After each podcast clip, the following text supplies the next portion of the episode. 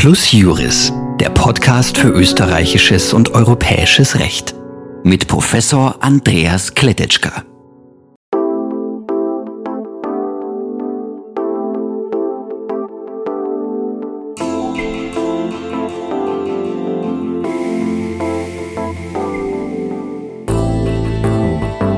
Herzlich willkommen, meine Damen und Herren, zur 20. Folge von Plus Juris. Wir haben ein kleines Jubiläum und zu diesem kleinen Jubiläum äh, haben wir uns nicht nur ein besonderes Thema, nämlich äh, das Whistleblowing ausgesucht, sondern auch einen besonderen Gast. Und äh, der Gast ist der Herr Honorarprofessor Dr. Georg Schiemer. Und äh, Professor Schiemer vereint zwei Dinge, die, glaube ich, nicht sehr viele Juristen in sich vereinen. Er ist nicht nur Seniorpartner der Kanzlei Schiemer Meyer Stahlinger, einer sehr anerkannten äh, Wirtschaftskanzlei in Wien, sondern auch noch eben äh, Lehrender, Vortragender, Honorarprofessor an der Wirtschaftsuniversität Wien, dort für Unternehmensrecht und Arbeitsrecht und in beiden Bereichen eindeutig sozusagen am Olymp dessen, was man sich überhaupt vorstellen kann. Ähm, äh, das könnte jetzt zu, zu, zu, zu Neid führen, äh, führt es bei mir nicht, sondern es führt zu einer wirklich großen Bewunderung und das schon über Jahrzehnte. Herzlich willkommen bei Plus Heroes. Danke vielmals, freue mich sehr, dazu eingeladen äh, zu werden und das, die Jubiläumssendung zu bestreiten, umso mehr natürlich. Und das Lob war schwer übertrieben, aber wie Bruno Kreisky gesagt hat, sie glauben gar nicht, wie viel Lob ich vertrage. sehr, sehr gut. Na, es ist, äh, alle, die Sie kennen, wissen, völlig berechtigt gewesen. Ja, wir haben mit Whistleblowing zu tun. Und bei Whistleblowing denkt man natürlich, weiß nicht, an Snowden oder Assange oder solche Leute. Aber ich glaube, das steht ja gar nicht im Zentrum dessen, was wir heute besprechen wollen, oder? Naja, nein, das sind natürlich ganz plakative, plakative Fälle, aber es geht äh, bei Whistleblowing, bei der Whistleblower-Richtlinie und bei dem in Österreich ja noch immer auf sich warten lassenden Umsetzungsgesetz äh, um äh, Whistleblowing, also das äh, Anzeigen oder Benennen von äh, möglichen zivil- oder strafrechtlich relevanten Fehlverhalten im beruflichen Umfeld im weitesten Sinne. Mhm. Das heißt, es geht hier schon primär darum, dass Mitarbeiter eines Unternehmens äh, im weitesten Sinne, die Richtlinie definiert es sehr weit, also es müssen nicht unbedingt Arbeitnehmer sein, Mitarbeiter eines Unternehmens äh, ein solches Fehlverhalten äh, oder vermutetes Fehlverhalten anzeigen. Und Vielleicht bevor wir in die Sache einsteigen, sagen wir mal, was gibt es jetzt an Rechtsnormen schon? Es gibt die äh, Whistleblower-Richtlinie, die heißt irgendwie anders Hinweisgeber-Richtlinie, wie heißt die genau? Es gibt die Richtlinie, ja, das ist eine gute Frage. Ja, ja, genau Richtlinie zum Schutz der Personen, die Verstöße gegen das Unionsrecht melden. Ja. So heißt die Richtlinie. Das Ein sperriger Titel, der sich natürlich so genau. am Markt nicht durchsetzt. Also, das gibt es. Vulgo-Whistleblower-Richtlinie. Ja, genau. es gibt kein österreichisches Umsetzungsgesetz, aber es gibt zum Beispiel in Kreditinstituten, äh, die ja eigentlich in vielen Bereichen sozusagen ein, etwas, denen ein härterer Wind gesetzlich ins Gesicht bläst als nicht regulierten Unternehmen, gibt es den Paragraph 99g, also Klein Gustav Bankwesengesetz, äh, der im Wesentlichen sagt, dass Kreditinstitute vorzusehen haben, dass sie über geeignete Systeme verfügen, die es ihren Mitarbeitern ermöglichen, äh, Verstöße unter Wahrung der Vertraulichkeit, das heißt nicht Anonymität, aber Wahrung der Vertraulichkeit äh, zu melden. Und die Finanzmarktaufsicht hat, glaube ich, schon seit dem Jahr 2014 auch so eine Whistleblowing-Hotline eingerichtet. Das heißt, also dort existiert das schon. Und de facto gibt es natürlich auch schon größere Unternehmen, insbesondere börsennotierte, die auch über Systeme verfügen, die schon so vorausschauend äh, und, und nicht nur vielleicht, weil sie auf das Gesetz äh, äh, warten oder es erwarten, sondern auch, weil sie halt in einem internationalen Wettbewerb stehen. Und äh, Whistleblowing ist ja etwas, das so wie vieles Gute und auch manches Schlechte aus den Vereinigten Staaten kommt. Und äh, gerade Unternehmen, die mit den Vereinigten Staaten zu tun haben, äh, sehen sich hier äh, einfach der Notwendigkeit ausgesetzt, äh, im Rahmen ihrer Compliance-Management-Systeme so etwas einzurichten. Ja, so wie, wie eben auch österreichische Unternehmen äh, die Geschäfte in den USA betreiben oder gar Tochtergesellschaften haben, sich mit dortigen Rechtsvorschriften wie zum Beispiel diesem Foreign Corrupt Practices Act äh, schon seit langem auseinandersetzen äh, müssen. So ist es eben auch bei Whistleblowing. Das heißt, das Gesetz, das wir jetzt irgendwann hoffentlich doch bekommen werden, ist ja für, für diese, ich sage jetzt oberste Spielklasse der österreichischen Unternehmen nichts mehr, was sie jetzt so besonders äh, aus den Schuhen kippt oder, oder, oder besondere besondere Aufregung äh, verursacht, auch wenn es, wie ich höre, politisch noch immer so umstritten ist, äh, dass der Entwurf nach wie vor nicht fertig ist, weil zwischen den zwei Regierungsparteien halt anscheinend noch immer grundsätzliche Fragen abzuklären sind. Ja, wir sind ja da in der Umsetzung sogar säumig. Wir hätten es schon am 17. Dezember 2021 umsetzen müssen. Äh, da kann man sagen, ja, typische österreichische Schlamperei, aber auch der deutsche Gesetzgeber ist säumig. Äh, der hat es auch noch nicht umgesetzt, aber da gibt es ja schon was, oder? Das stimmt. Also die, die Säumigkeit ist in dem Fall äh, eine geteilte. Also auch unsere deutschen Nachbarn, die ja die Dinge manchmal ernster nehmen als wir, sind säumig, aber sie sind uns doch ein bisschen voraus. Sie haben einen, einen, einen Entwurf, der mit allen äh, Beilagen 111 Seiten hat und der also auch seit kurzem oder ein paar Tagen äh, ist er auch offiziell erhältlich. Ich habe ihn, ich habe ihn ein paar Tage früher von einem deutschen Kollegen bekommen. Aber der ist da und wie mir gesagt wurde, ist dieser Entwurf auch, oder ist von diesem Entwurf jetzt nicht zu erwarten, aber das ist jetzt eine Einschätzung, zu der kann ich, kann ich nichts sagen, das wurde mir nur mitgeteilt.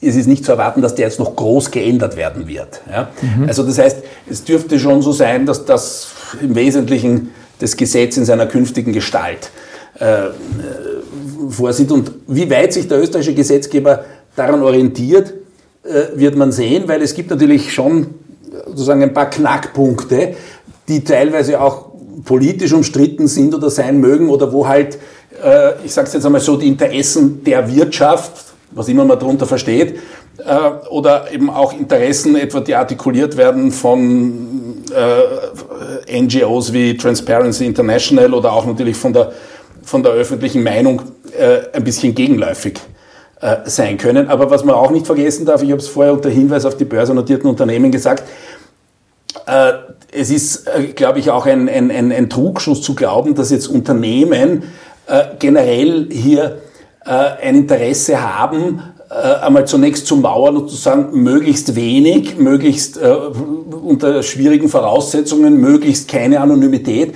Das wäre einerseits eine kurzsichtige Betrachtungsweise und es übersehe auch eben diesen internationalen Wettbewerb, in den solche Compliance-Management-Systeme treten werden. Wie gesagt, das gilt jetzt natürlich nicht für ein mittelständisches Familienunternehmen, aber sehr wohl für kapitalmarktorientierte oder gar börsennotierte Unternehmen, weil das wird kommen wie das Amen im Gebet und ist ja auch teilweise schon der Fall, so wie man halt sich auch äh, nicht dem Umstand entziehen kann, dass man jetzt Nachhaltigkeitsaspekte zum Beispiel bei der Vorstandsvergütung berücksichtigt, auch wenn da noch gar nichts gesetzlich verpflichtend ist. Äh, so wird das hier auch sein. Und es würde mich auch nicht wundern, wenn dann der Standard, der hier vorausgesetzt wird, nämlich die, die, die Anforderungen an solche Systeme, über das äh, vielleicht deutlich hinausgeht, was der österreichische Gesetzgeber jetzt möglicherweise ausbrütet. Okay.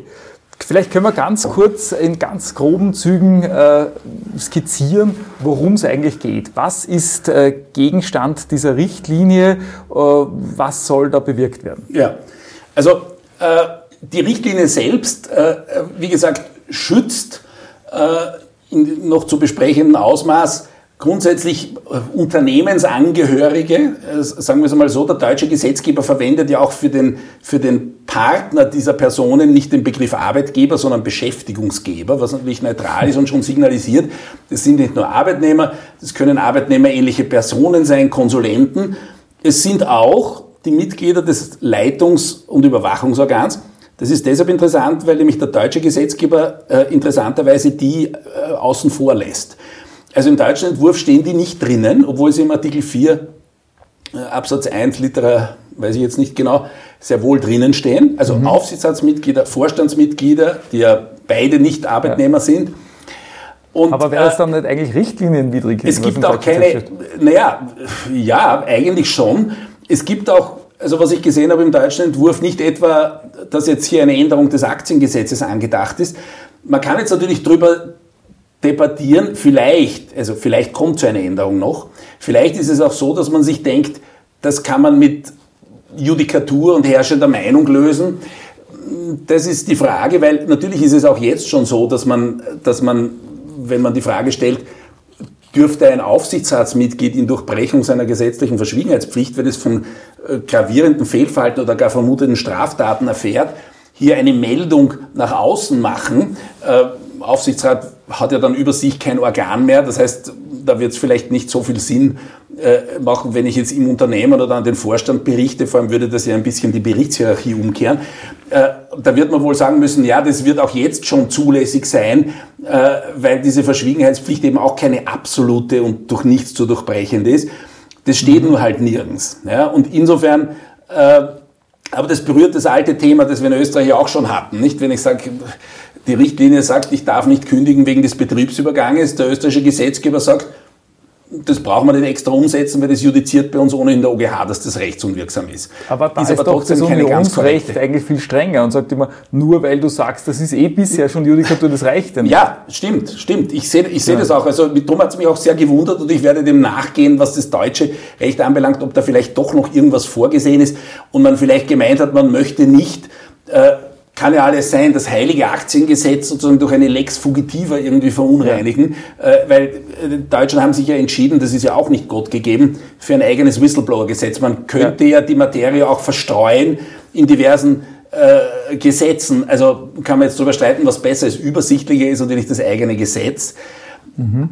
Aber da muss man dann halt wahrscheinlich einiges regeln, das halt sonst in andere Gesetze hineingehören würde. Also das bleibt noch abzuwarten ob sich da diesbezüglich was tut und, und, und, ob der österreichische Gesetzgeber auf das reagiert. Ja? ja.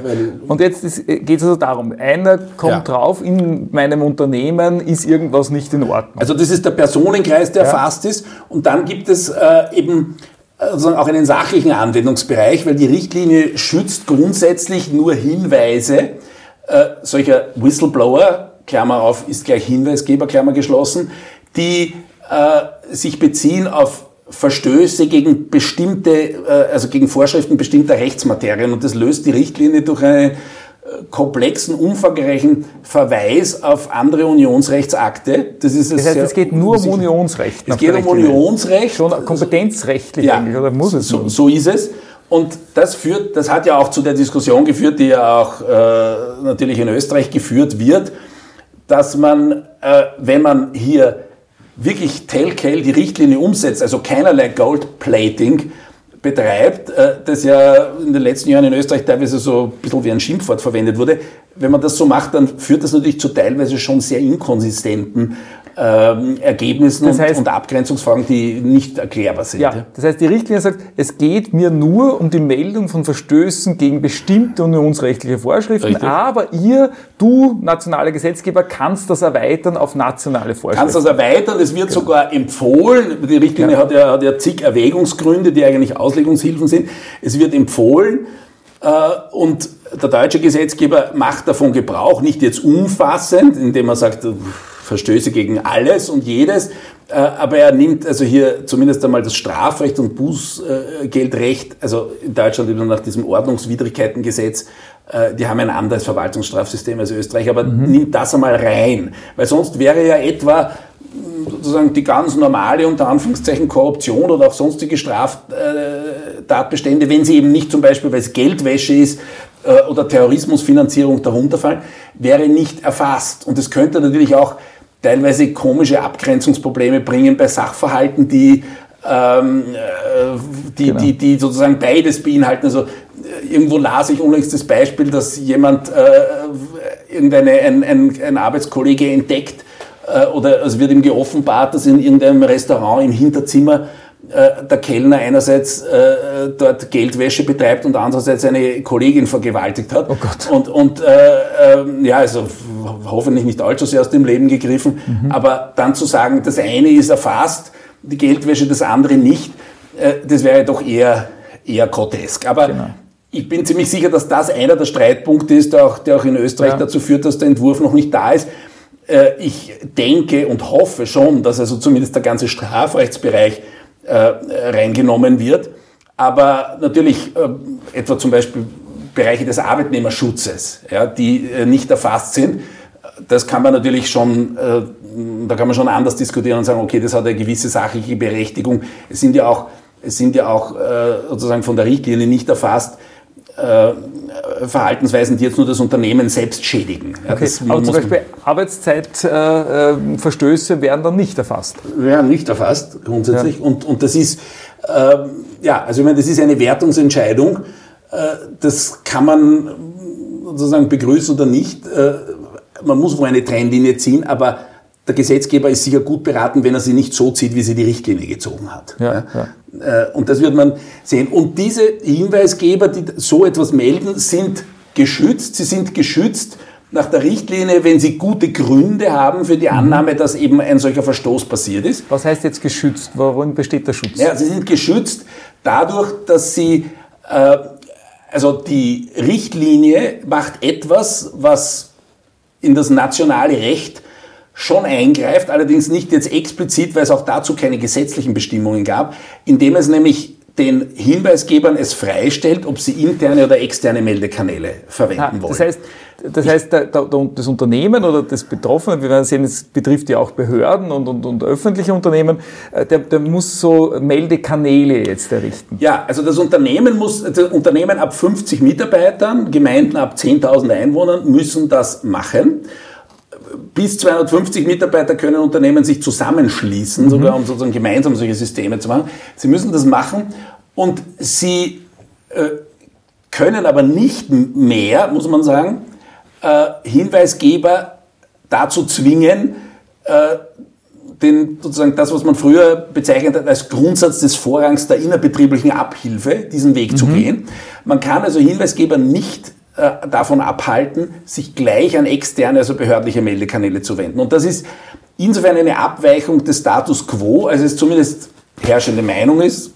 Kein mhm. Paragraph im österreichischen Recht regelt das, dass es schon herrschende Meinung ist, dass es eine gewisse Treupflicht des Arbeitge Arbeitnehmers pardon, gebietet, dass je nach Schwere des Verstoßes und auch je nach je nachdem, wo der Verstoß angesiedelt ist, nämlich wie weit oben oder wie weit unten in der mhm. Hierarchie, es schon eine Treupflicht gibt, äh, zunächst einmal zu versuchen, innerbetriebliche Abhilfe zu schaffen. Wenn natürlich der Mitarbeiter mitbekommt, dass der Vorstandsvorsitzende selbst in großem Stil Geldwäsche betreibt oder was mhm. auch immer macht äh, und das Unternehmen hat vielleicht keinen Aufsichtsrat, äh, dann äh, ist es dem Mitarbeiter auch schon die Legislator nicht zumutbar, weil man sagen kann, da kann er ja nicht erwarten, genau. dass hier Abhilfe geschaffen wird, wenn es die oberste Instanz ist. Aber wenn er das bei irgendeinem kleinen Arbeitskollegen oder einem Abteilungsleiter sieht, dann kann ja nicht angenommen werden, dass so etwas sozusagen vom Unternehmen gedeckt wird. Okay. Und hier gebietet es schon die Treuepflicht nicht zu sagen, ich renne jetzt gleich an die Medien oder an irgendeine Staatsanwaltschaft. Gut, die Medien sind ja dann wieder eigener Bereich. Medien sind also wir haben jetzt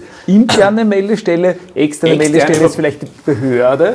Jetzt ist gerade was runtergefallen, aber ich glaube, das hat uns jetzt nicht, äh, nicht gestört. Behörde, genau. Äh, ist die Behörde. Bestimmte und dann gibt es das dritte das zweite Eskalationsstufe, die Öffentlichkeit. Wann darf ich mich an die Öffentlichkeit wenden? Wann darf ich auf Facebook schreiben, der Wahnsinn, bei mir im Unternehmen wird Geldwäsche betrieben?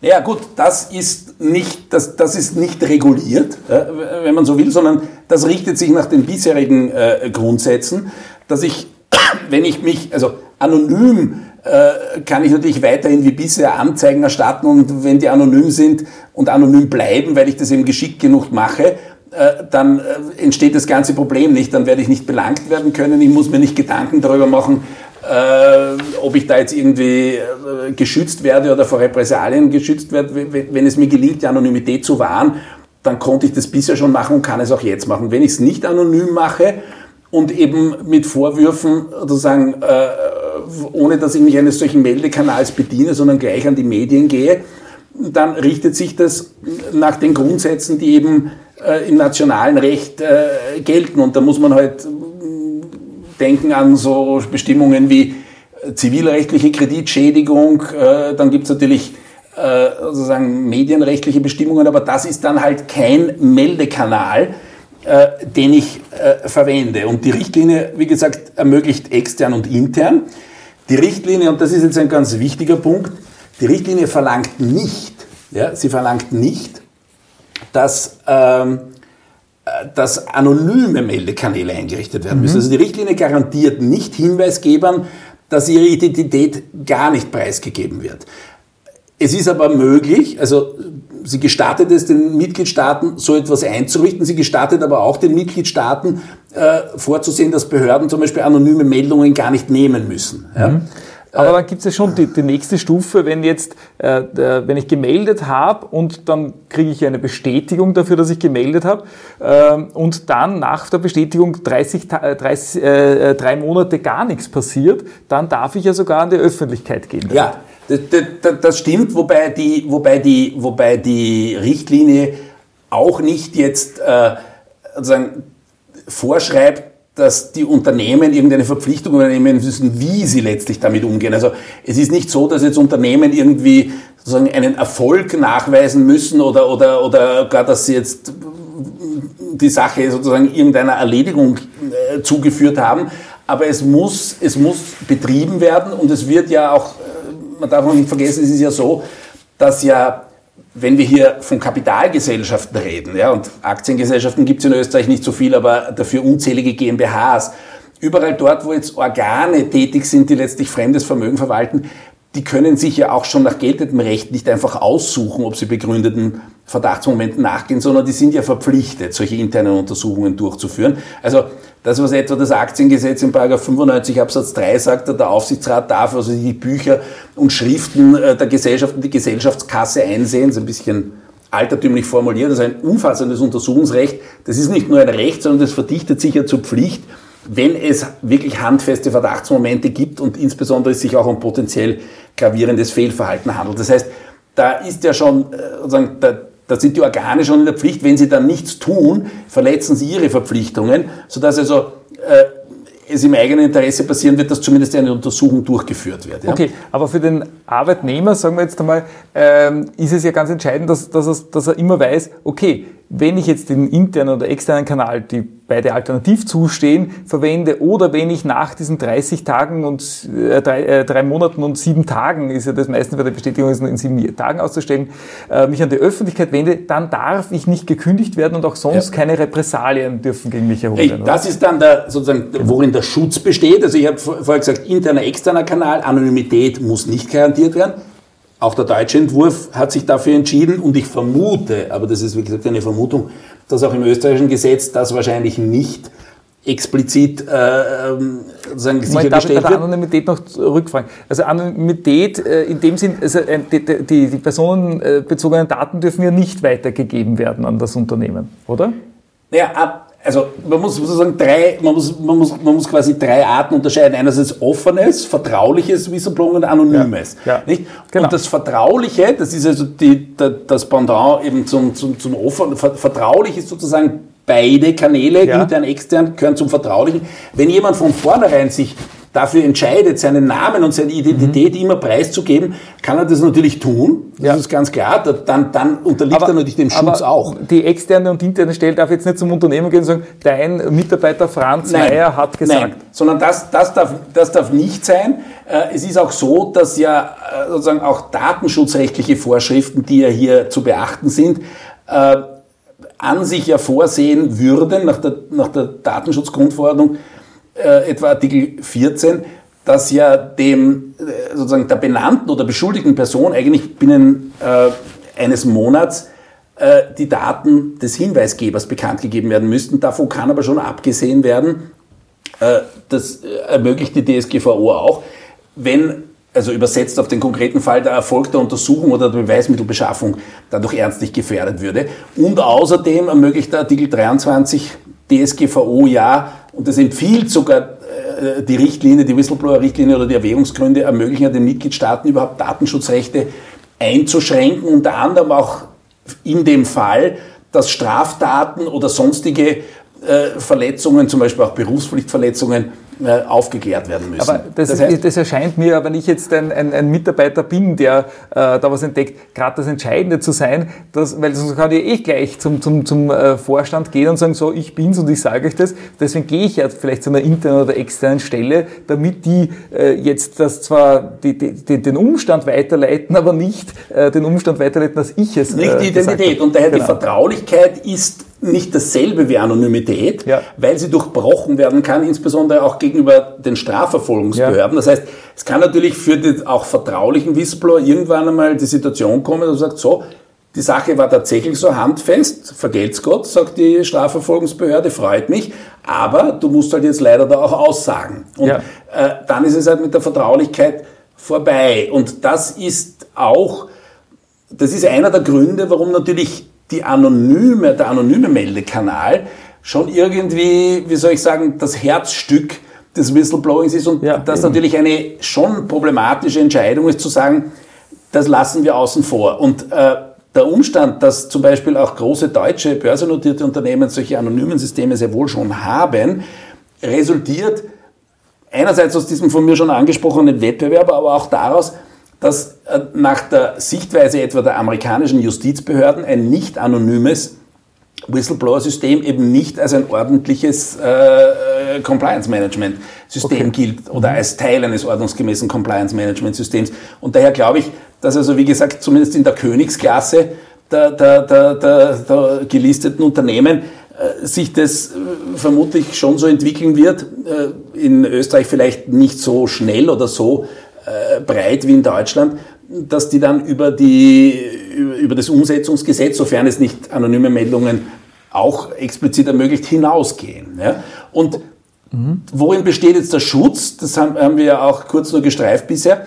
Die Richtlinie sagt, ich darf als Hinweisgeber keinen Repressalien ausgesetzt werden, also einer irgendwie nachteiligen Behandlung als Folge des Hinweises. Und der Schutz ist so ausgestaltet, äh, dass äh, Repressalie ist weit zu verstehen. Das heißt, es ist in Wahrheit, wenn man es jetzt auf, auf Arbeitnehmer, also die Kerngruppe, die erfasst ist, bezieht, dann kann das von der Kündigung als weitreichender Repressalie bis zur Versetzung, äh, verschlechterten Versetzung auf einen anderen Arbeitsplatz oder auch die rein direktoriale Versetzung, Abmahnung, alles Mögliche sein. Jede Verschlechterung von Arbeitsbedingungen kann darunter fallen oder Benachteiligung bei einer Beförderung etc. Mhm. Und was die Richtlinie vor allem äh, auch enthält, und das ist natürlich schon eine wesentliche Verstärkung des Schutzes, eine wirkliche Beweislastumkehr. Das heißt, der Whistleblower muss zwar nachweisen, dass er der Hinweisgeber war, dass, dass er einen Hinweis gegeben hat, das schon, aber damit erschöpft sich im Wesentlichen die Behauptungs- und Beweislast. Also Beweislastumkehr jetzt, wenn er dann doch behauptet, benachteiligt ja, wenn er behauptet, benachteiligt worden zu sein, gekündigt worden zu sein und sagt, ich bin gekündigt worden, weil ich damals diese äh, Meldung gemacht habe, dann muss er natürlich schon nachweisen, dass er das war, der die Meldung gemacht hat. Äh, aber das Unternehmen muss dann beweisen und zwar nicht nur gegenglaubhaft machen, also das ist stärker als etwa bei, bei äh, sexueller Belästigung oder, oder bestimmten Tatbeständen im Gleichbehandlungsgesetz. Das Unternehmen muss dann wirklich beweisen, dass andere Gründe, und zwar solche, die mit der Whistleblower-Meldung eben nichts zu tun haben, ausschlaggebend äh, für die Kündigung waren oder für die, für die sonstige Repressalie. Und äh, das ist, wenn man das ernst nimmt, und das muss der Gesetzgeber meines Erachtens so umsetzen, also das äh, bloße glaubhaft oder gegenglaubhaft machen wird dann nicht ausreichen, dann ist das natürlich schon eine deutliche Verstärkung äh, des Schutzes. Und außerdem sagt ja die Richtlinie, dass ja jene Personen, die Repressalien äh, verhängen, dass die mit Sanktionen belegt werden müssen und diese Sanktionen müssen eben wiederum abschreckend, äh, wirksam und verhältnismäßig sein. Also diese klassische Trias, die ja so mhm. im, im Unionssanktionsrecht äh, auch in der DSGVO etwas selbst äh, überall drinnen steht. Und das wird halt auch interessant werden, äh, wofür sich da der Gesetzgeber entscheidet, weil das äh, erstens einmal, wo verortet er das? Mhm. Wären das Verwaltungsstraftatbestände? Kommt da vielleicht auch ein gerichtlicher Straftatbestand?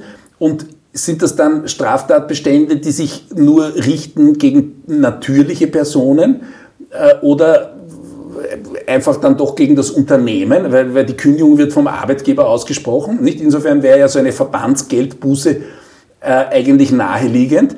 Äh, aber natürlich könnte auch eine natürliche Person bestraft werden. Also das, das, das ist schon mhm. auch natürlich ein Punkt, äh, der, der interessant werden wird. Aber solche Sanktionen müssen grundsätzlich vorgesehen werden vom Gesetzgeber. Gut, jetzt gehen wir kurz einmal auf die andere Seite. Es kann ja auch einen Mitarbeiter geben, der ist jetzt irgendwie gekränkt, weil er, weil er eben gekündigt wurde und äh, diese Richtlinie gilt ja auch für nacharbeitsvertragliche, äh, für das nacharbeitsvertragliche Verhältnis äh, und der behauptet jetzt Dinge, die gar nicht gestimmt haben. Ähm, Gibt es da Möglichkeiten des Schadenersatzes des Unternehmers gegen den, den Whistleblower? Ja, also der Whistleblower ist ja, äh, wie schon kurz erwähnt, er ist geschützt nach der Richtlinie, wenn er, wenn er gute Gründe hatte, sozusagen für seine, für seine Vorwürfe oder für, sein, für seine, äh, seinen Hinweis oder seine Anzeige. Und die Frage ist natürlich, was heißt das jetzt und wie, wie transformiere ich das eigentlich ins nationale Recht? Äh, weil wenn ich sage, gute Gründe, nicht, denkt man sofort logischerweise, da geht es um irgendeinen Schul Verschuldensmaßstab, der mhm. für Schadenersatz ja sozusagen auch relevant ist. Und äh, man ist daher natürlich nicht nur versucht, sondern echt gezwungen, das in unser Korsett von Vorsatz, der wiederum ja auch unterschieden werden kann zwischen äh, bedingten oder, oder direkten Vorsatz, grober oder von mir aus noch unterteilt in krass grober und sonstiger grober Fahrlässigkeit, leichter Fahrlässigkeit und nach unten hin das mhm. Dienstgesetz würde dann sogar noch die unschuldbare Fehlleistung kennen. Äh, der, der deutsche Gesetzgeber hat hier vorgesehen, dass äh, der Hinweisgeber geschützt ist oder dass, dass zumindest seine, seine Identität, glaube ich, so ist es gesagt, geschützt wird, wenn er äh, nicht grob fahrlässig oder vorsätzlich falsche Hinweise gibt. Das heißt, mhm. bei leichter Fahrlässigkeit ist er geschützt. Bei den Repressalien enthält, enthält der deutsche Entwurf diesbezüglich keine äh, explizite Regelung. Das heißt, das, was man eigentlich erwarten könnte, dass das irgendwie miteinander so verzahnt ist, dass man sagt, ja, die, der Repressalienschutz gilt eben auch dann nur unter Anführungszeichen für Personen, äh, die ähm, entweder überhaupt gutgläubig oder leicht fahrlässig falsche Behauptungen aufgestellt haben und nicht für die anderen. Aber das kann man natürlich hinterfragen, weil das, das Merkmal, gute Gründe zu haben für seine Behauptung, könnte man natürlich schon auch äh, verstehen als dass dieses Verhalten überhaupt nicht schuldhaft äh, passiert mhm. sein darf. Das heißt nicht einmal leicht fahrlässig. Dann hätten wir so ein Gap zwischen sagen, Schutz, der äh, äh, sagen, äh, schon bei der leichten Fahrlässigkeit ausscheidet und Schadensersatzpflichten, die dann erst wieder bei grober Fahrlässigkeit einsetzen. Ja, also das, da, da, das ist tatsächlich ein, ein, ein heikles Thema und da bin ich ja gespannt, was, was da in Österreich zusammengebraut wird, weil natürlich die, die fahrlässig die fahrlässig unrichtige Verdächtigung. Ich meine, die, die, die Umsetzung, die, die Deutschland hier offenbar vorhat, um zu sagen, die leichte Fahrlässigkeit äh, stelle ich sozusagen sanktionsfrei, nämlich für den Whistleblower und, und stelle ihn unter Schutz, hat schon was für sich, weil man, weil man natürlich dieses, die Abgrenzung, so wie die Abgrenzung zwischen grober und leichter manchmal schwierig sein kann, ist natürlich auch die Abgrenzung zwischen leichter Fahrlässigkeit und keinem Verschulden auch nicht immer ganz äh, genau. einfach. Und hier möchte man halt sozusagen ein bisschen einen, meine, meine, meine These, ein bisschen einen sicheren Hafen machen, dass Whistleblowing nicht sozusagen zum Risikospiel wird. Weil wenn ich jetzt sage, wenn ich, wenn ich sage, keine anonymen Kanäle und, und nicht einmal leicht fahrlässig darf ich mich irren, dann könnte man natürlich sagen, dass damit das Whistleblowing halt doch äh, irgendwie äh, ein bisschen abgestochen wird. Ja. Was man vielleicht auch noch sagen müsste zu, diesem, zu, diesem, zu dieser Dualität interne, externe Meldekanäle, wie ich schon gesagt habe, die Richtlinie äh, verabschiedet sich von dem, zumindest in Österreich und auch Deutschland, ungeschrieben anerkannten Grundsatz, dass Mitarbeiter qua Treuepflicht zuerst eigentlich sich um innerbetriebliche Abhilfe bemühen müssen, nur wenn die unzumutbar ist, dann können sie sich an externe Stellen wenden und schafft hier äh, zwei gleichwertige Kanäle, zwischen denen gewählt werden kann. Nun ist es natürlich klar, dass eine externe Meldung äh, einem Unternehmen potenziell viel mehr Schaden zufügen kann. Das ist logisch. Nicht? Wenn eine Behörde von etwas erfährt, ja, dann, dann äh, selbst wenn gar nicht so viel dran ist, das kann dazu führen, dass einmal vielleicht gleich die Finanz sagt, dann machen wir gleich auch mal eine Betriebsprüfung und Betriebsprüfungen sind unangenehm und sind mit Aufwand jedenfalls verbunden. Das heißt, die externe Meldung ist immer für das Unternehmen unangenehmer. Das bedeutet aber auch natürlich, dass ein Interesse der Unternehmen besteht, den internen Meldekanal so attraktiv wie möglich zu machen. Also für die Mitarbeiter eben so einfach oder auch so äh, vertraulichkeitsschützend, wie es nur geht, oder vielleicht eben auch überhaupt anonyme Meldungen zu ermöglichen, weil das könnte nämlich, äh, das könnte nämlich dazu führen, äh, dass dann vermehrt von den internen Kanälen Gebrauch gemacht wird und Unternehmen, die es wirklich ernst meinen und wirklich äh, sozusagen Ordnung schaffen wollen, wenn, wenn sie Verstöße entdecken, äh, natürlich dann den Vorteil haben, die Sache irgendwie doch ein bisschen im eigenen Haus halten zu können, wenn das jetzt nicht irgendwelche ganz gravierenden Dinge sind, die dann, weil es Strafverfahren sind, irgendwann in die Öffentlichkeit ohnehin gelangen. Aber es ist wesentlich vorteilhafter. Das heißt, es gibt ein Interesse, eigentlich den internen Kanal so attraktiv unter Anführungszeichen zu gestalten, dass Mitarbeiter möglichst eher von den externen Meldungen absehen. Das bringt mich zu einer Frage, was ist denn, wenn ich jetzt mich an den externen Kanal wende? Und das ist eine Behörde. Und ich schilder denen irgendetwas, sehe aber dann davon ab, einen Hinweis zu geben. Und die Behörde weiß aber jetzt, da ist was.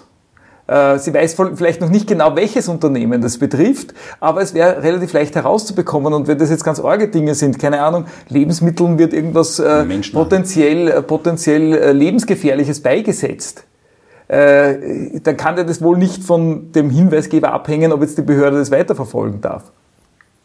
Nein, nein das, das, das. Auch wenn der das jetzt zurückzieht und sagt, nein, ich will eigentlich nein, doch nicht. Naja, das sicher nicht, weil also erstens gibt es ja schon die allgemeine Anzeigepflicht, die, mich jetzt ja. bitte nicht festnageln, irgendwo Paragraph 89 wo ist das StPO? Also es gibt ja mal schon eine Verpflichtung, nicht für Privatunternehmen, ja. aber für Behörden, grundsätzlich einmal äh, strafrechtswidriges, potenziell strafrechtswidriges Handeln und die Lebensmittelvergiftung wäre ja potenziell sicher etwas, was zumindest einmal drunter fällt.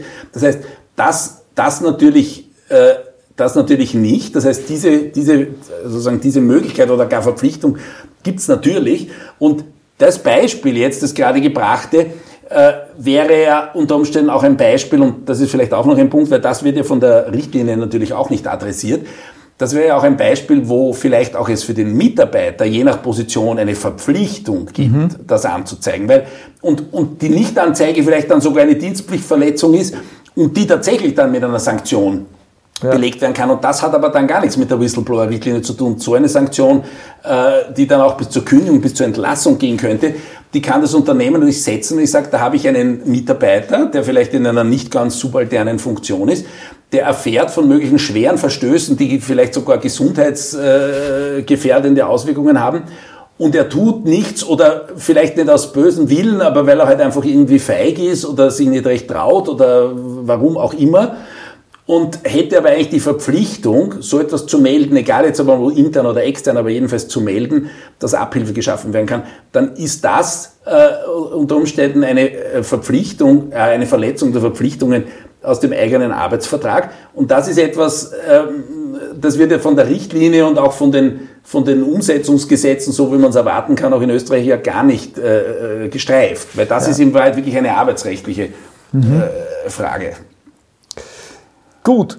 Ja, vielleicht sagen wir nur ganz kurz, äh, wenn das nicht auf die, nationale, auf die nationalen Rechtsvorschriften erweitert würde, welche, welche Bereiche betrifft denn das? Dann, wo, wo ist denn ein äh, Verstoß dann äh, einer, wo ich dann äh, mich auf den Schutz dieser Whistleblower-Richtlinie und des Whistleblower-Gesetzes dann berufen kann? Ja, das betrifft, wie, das, der Katalog wird auch immer wieder erweitert. Es war zuletzt zum Beispiel irgendeine eine Verordnung, glaube ich, aber Schwarmfinanzierung, die auch okay. erfasst wird. Es geht also um, es geht um Geldwäsche, es geht um öffentliches äh, Auftragswesen, also Vergabe um Umweltschutz, Produktsicherheit, äh, Strahlenschutz und so weiter, Lebensmittel- und Futtermittelsicherheit, öffentliche Gesundheit, auch Verbraucherschutz. Also es sind schon mhm. einige Materien. Okay.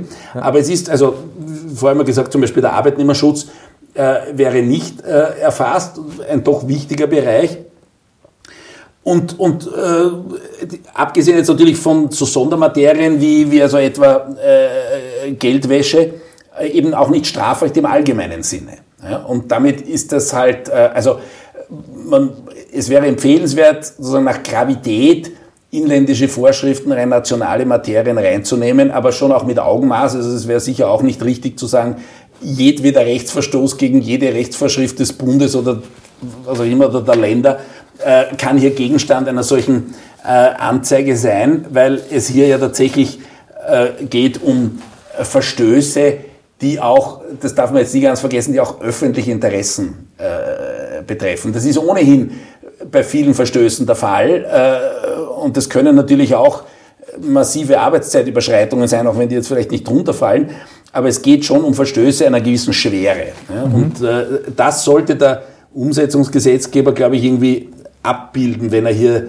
den Anwendungsbereich erweitert, weil sonst kommt es zu komischen Abgrenzungsschwierigkeiten oder dass dann wirklich Sachverhalte, Lebenssachverhalte äh, irgendwie zu teilen sind in, in Whistleblower-fähige und, und nicht Whistleblower-fähige. Das ja. wäre nicht sehr glücklich. Wir müssen dann bald zum Abschluss kommen. Eine, eine Frage drängt sich mir noch auf, weil ich das mit den anonymen Hinweisen, über die wir eh schon gesprochen haben, nicht ganz verstehe.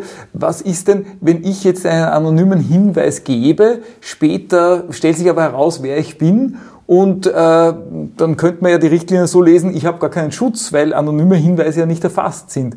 Oder bezieht sich diese Ausnahme der anonymen Hinweise nur auf die Mitteilungspflicht ans Unternehmen, nämlich äh, Mitteilung im Hinblick auf, die, auf den Verstoß, auf die, auf die Rechtsverletzung, die gemeldet wird? Ja, also den Schutz, also wenn, wenn jemand, äh, also wenn jemand äh, zum Beispiel einen äh, in Übererfüllung halt der, der, der, Richtlinie oder auch des Umsetzungsgesetzes, das wir äh, irgendwann bekommen werden, einen schon bestehenden anonymen Meldekanal etwa eines Großunternehmens mhm. nützt, und dann die Anonymität zum Beispiel aus irgendeinem Grund doch scheitert, und das, das kann ja, das kann aber sozusagen auch durch irgendeinen IT-Defekt sein, weil ja. diese anonymen Systeme, sozusagen internetbasiert, kann man das ja alles so einrichten, dass die Anonymität gewahrt bleibt und der Whistleblower sogar durchaus in den Prozess einbezogen werden kann, weil da wird halt dann sozusagen äh, auf die Server von den verschiedenen Personen zugegriffen und über irgendwelche verschlüsselten Postfächer. Das geht alles, aber es könnte natürlich auch einmal sein, dass das durch irgendeinen, auch durch irgendeinen technischen Defekt scheitert oder aus anderen Gründen bekannt wird. Zum Beispiel, weil man sagt, der Personenkreis der möglichen Wissenden ist so klein und bei den anderen weiß man ganz sicher, sie können es nicht gewesen sein. Äh, der Schutz geht dadurch äh, nicht verloren natürlich, sondern äh, so jemand bleibt ja Whistleblower und Hinweisgeber. Der Umstand, dass er es gemacht hat in einem System, das jetzt so etwas stärker hochgerüstet ist als das, was die Richtlinie vorsieht, äh, nimmt ihm den Schutz nicht. Das heißt, es gilt für ihn genauso das Verbot äh, von, also nicht für ihn, sondern für, für, für, für den Arbeitgeber des Unternehmens, das Verbot von Repressalien. Und äh, auch hier wird zu fragen sein, und da wird man eben schauen, was Österreich daraus macht, dass halt eine wahrscheinlich eine leicht fahrlässige, äh, leicht fahrlässig unrichtige Behauptung den Schutz äh, nicht nimmt und wahrscheinlich auch einen Schutz vor Repressalien begründet.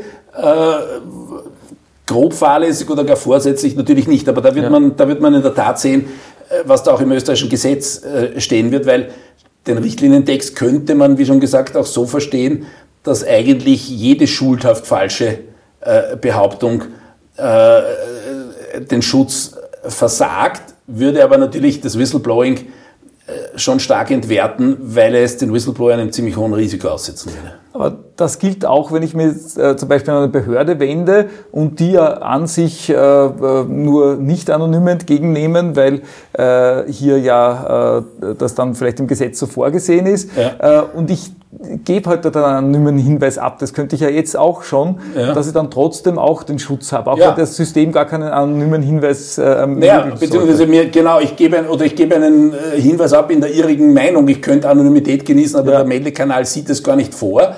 Genau. Äh, er muss mir natürlich zwar Vertraulichkeit zusichern, die aber ja kein hundertprozentiger Schutz ist und vor allem im Strafverfahren äh, nicht wirkt. Und das ist ja auch einer der Punkte, äh, wo gesagt wird, ja, die, die, die wirklich anonym, das wirklich anonyme System, das ist natürlich auch gar nicht so leicht aufrechtzuerhalten. Das darf man ja. nicht vergessen, weil auch die volle Anonymität äh, bedeutet ja nicht, dass nicht etwa Strafverfolgungsbehörden natürlich trotzdem ein großes Interesse daran haben und äh, auf die Idee kommen könnten, zu versuchen, dass zum Beispiel, wenn, wenn, wenn man weiß, dass hier es etwa zum Beispiel eine anwaltliche Vertretung gibt, dass man hier zum Beispiel versucht, irgendwelche Unterlagen zu beschlagnahmen. Ne? Und das ist aber ein Thema, das sozusagen ja auch von der gängigen äh, Strafprozessordnung, von der geltenden äh, schon behandelt wird und immer wieder sozusagen auch Anlass zu, zu Diskussionen gibt. Aber die echte Anonymität sozusagen wirklich durchzuziehen, auch durch das Strafverfahren, ist, ist nicht ganz so einfach und es verwundert ja nicht, dass auch schon äh, zum Beispiel in Anwaltskreisen durchaus Vorschläge gemacht werden, nämlich bei diesem Vertrauensanwältesystem, wo ja, wo ja sozusagen durchaus auch schon Dienstleistungen angeboten werden, nämlich dass man eben Hinweisgeber berät oder vertritt und dass man hier ein Vertrauensanwalt ist. Das ist der Einzige, der die Identität des Hinweisgebers dann tatsächlich kennt, der aber anonym ist. Dann muss man natürlich eigentlich sicherstellen, dass diese, diese Kette Vertrauensanwalt, Hinweisgeber nicht zu knacken ist. Und mhm. da werden dann schon Vorschläge gemacht, wie, ich weiß nicht, die Unterlagen auf ausländischen Servern zu lagern etc., äh, damit man hier also den Begehrlichkeiten der nationalen Strafverfolgungsbehörden nach Identität des Hinweisgebers äh, entgegentreten kann. Also das ist schon, das wird natürlich eher spektakuläre Fälle betreffen, wo vielleicht der Hinweisgeber wirklich befürchtet, äh, Sanktionen ausgesetzt zu sein, wo er sagt, da kann er über eine Versetzung oder eine arbeitsrechtliche Kündigung vielleicht nur lachen und Schlimmeres zu befürchten hat. Also da kommt man dann tatsächlich schon so irgendwie in, in Überlegungen wie, wie Snowden etc. Genau. Also im kleinen Österreich wird es nicht an der Tagesordnung sein, denke ich mal. Aber das ist ein spannendes Thema. Die Anonymität ist, ist, ist das spannende Thema. Genau, eigentlich. da hätte ich jetzt die letzte Frage sozusagen dazu, nämlich jetzt kommen wir doch wieder zu Snowden oder Assange so zurück. Gibt es eigentlich auch Ausnahmen, wenn jetzt zum Beispiel diese, diese Richtlinie und das Gesetz, das kommen wird, gilt ja auch für Behörden. Jetzt bin ich zum Beispiel, äh, weiß nicht, äh, Soldat beim Bundesheer, bin eingesetzt beim Auslandseinsatz. Gibt es jetzt Ausnahmen hinsichtlich militärischer Geheimnisse? Ich komme drauf, da ist irgendwas äh, nicht in Ordnung, ich will das melden. Gibt es da eine Grenze, sagt nein, das sind Sicherheitsinteressen, die sind dem vorgelagert? Ja, es gibt für die... Äh weil da hat ja Assange eigentlich das große Problem. Das, was Assange gemeldet ja. hat, dürfte ja alles wahr gewesen sein. Äh, aber dennoch äh, sagen die amerikanischen Behörden, aber das darfst du trotzdem nicht sagen. Also es, äh, also die, die, die Ausnahmen gibt es, wie gesagt, äh, man kann sozusagen die Datenschutzrechte von Personen unter anderem auch einschränken. Die DSGVO im Artikel 23 ermöglicht mhm. es und da ist einer der Tatbestände auch äh, sehr wohl, wenn hier also zum Beispiel äh, nationale Sicherheit äh, auf dem Spiel steht und gefährdet wird. Okay, aber das wäre jetzt das, eine datenschutzrechtliche Geschichte. Aber jetzt mein, mein, ja, aber das mein Schutz. Äh, ich kann, kann ich dann zum Beispiel strafrechtlich verfolgt werden wegen Verletzung äh, von Staatsgeheimnissen, militärischen Geheimnissen, äh, Verletzung einer sonstigen, einer sonstigen Verschwiegenheitspflicht, äh, obwohl ich ja eigentlich genau so etwas melde, was ich da melden dürfte. Ja, das ist, ich meine, die Richtlinie gilt auch für Beamte, ja. das muss man auch sagen, also auch für Beamtenverhältnisse. Und insofern ist hier natürlich eine, eine, eine äh, Abgrenzung oder Abwägung zu treffen also mit den Verpflichtungen, äh, die äh, aus dem Rechtsverhältnis folgen, was die nationale Sicherheit anbelangt, äh, wüsste ich jetzt nicht explizit, ob es hier sozusagen einen Ausnahmetatbestand ja. gibt.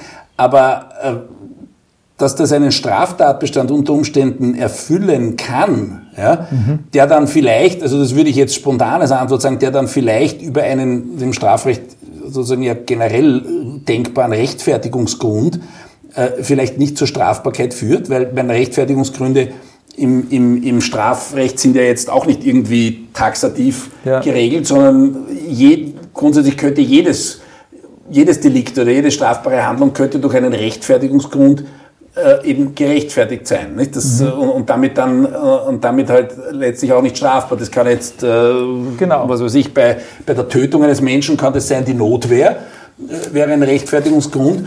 Und es könnte natürlich bei irgendwelchen Delikten, wo es um Geheimnisschutz geht, äh, könnte, äh, könnten natürlich hier äh, höherrangige öffentliche Interessen äh, das auch rechtfertigt. Und das ist ja letztlich. Okay, aber dann nicht die Richtlinie, nicht das Gesetz, äh, nicht sondern, sondern eigentlich die ganz allgemeinen Abwägungen. Das heißt, das schützt mich eigentlich nur vor arbeitsrechtlichen Sanktionen. Stimmt das?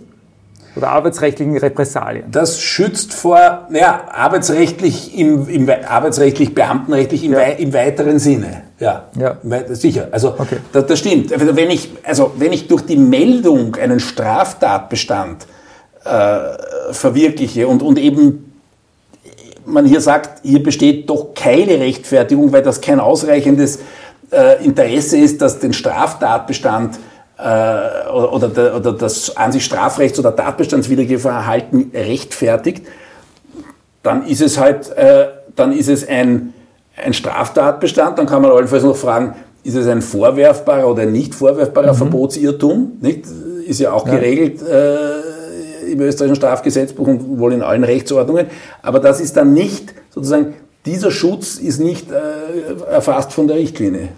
Gut, dann darf ich mich ganz, ganz herzlich bedanken. Bei uns war heute der Herr Honorarprofessor Dr. Georg Schiemer zu Gast, Rechtsanwalt und Honorarprofessor an der Wirtschaftsuniversität Wien. Vielen, vielen herzlichen Dank. War wahnsinnig spannend. Äh, haben Sie auch in der Praxis damit zu tun oder ist das rein theoretisches Interesse? Naja, nein, naja, nein, nein, das ist kein rein theoretisches Interesse. Wie gesagt, für, für Anwälte gibt es in dem Bereich sozusagen die verschiedensten Betätigungsfelder.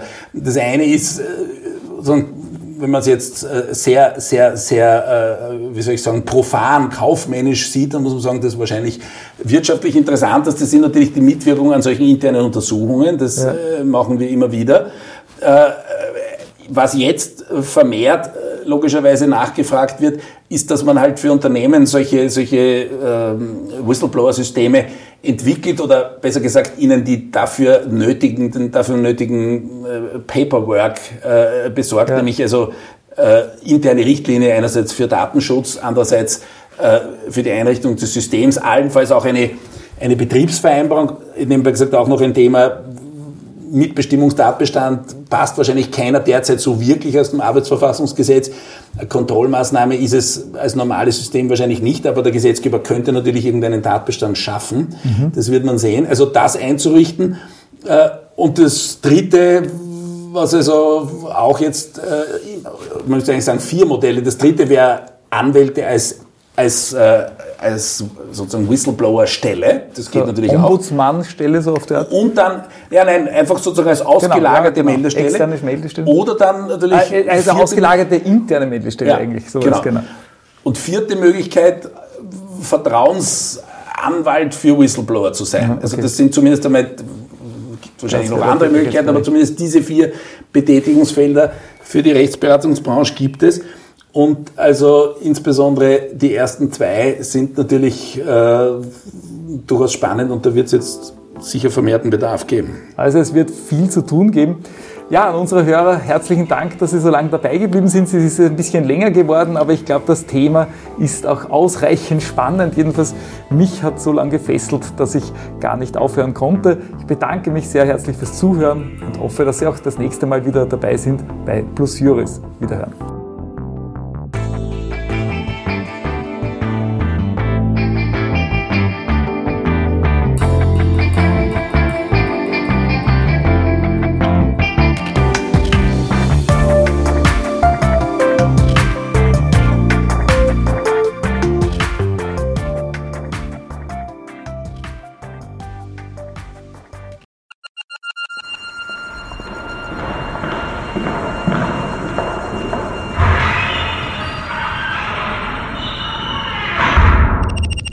Plus Juris, der Podcast für österreichisches und europäisches Recht mit Professor Andreas Kletetschka.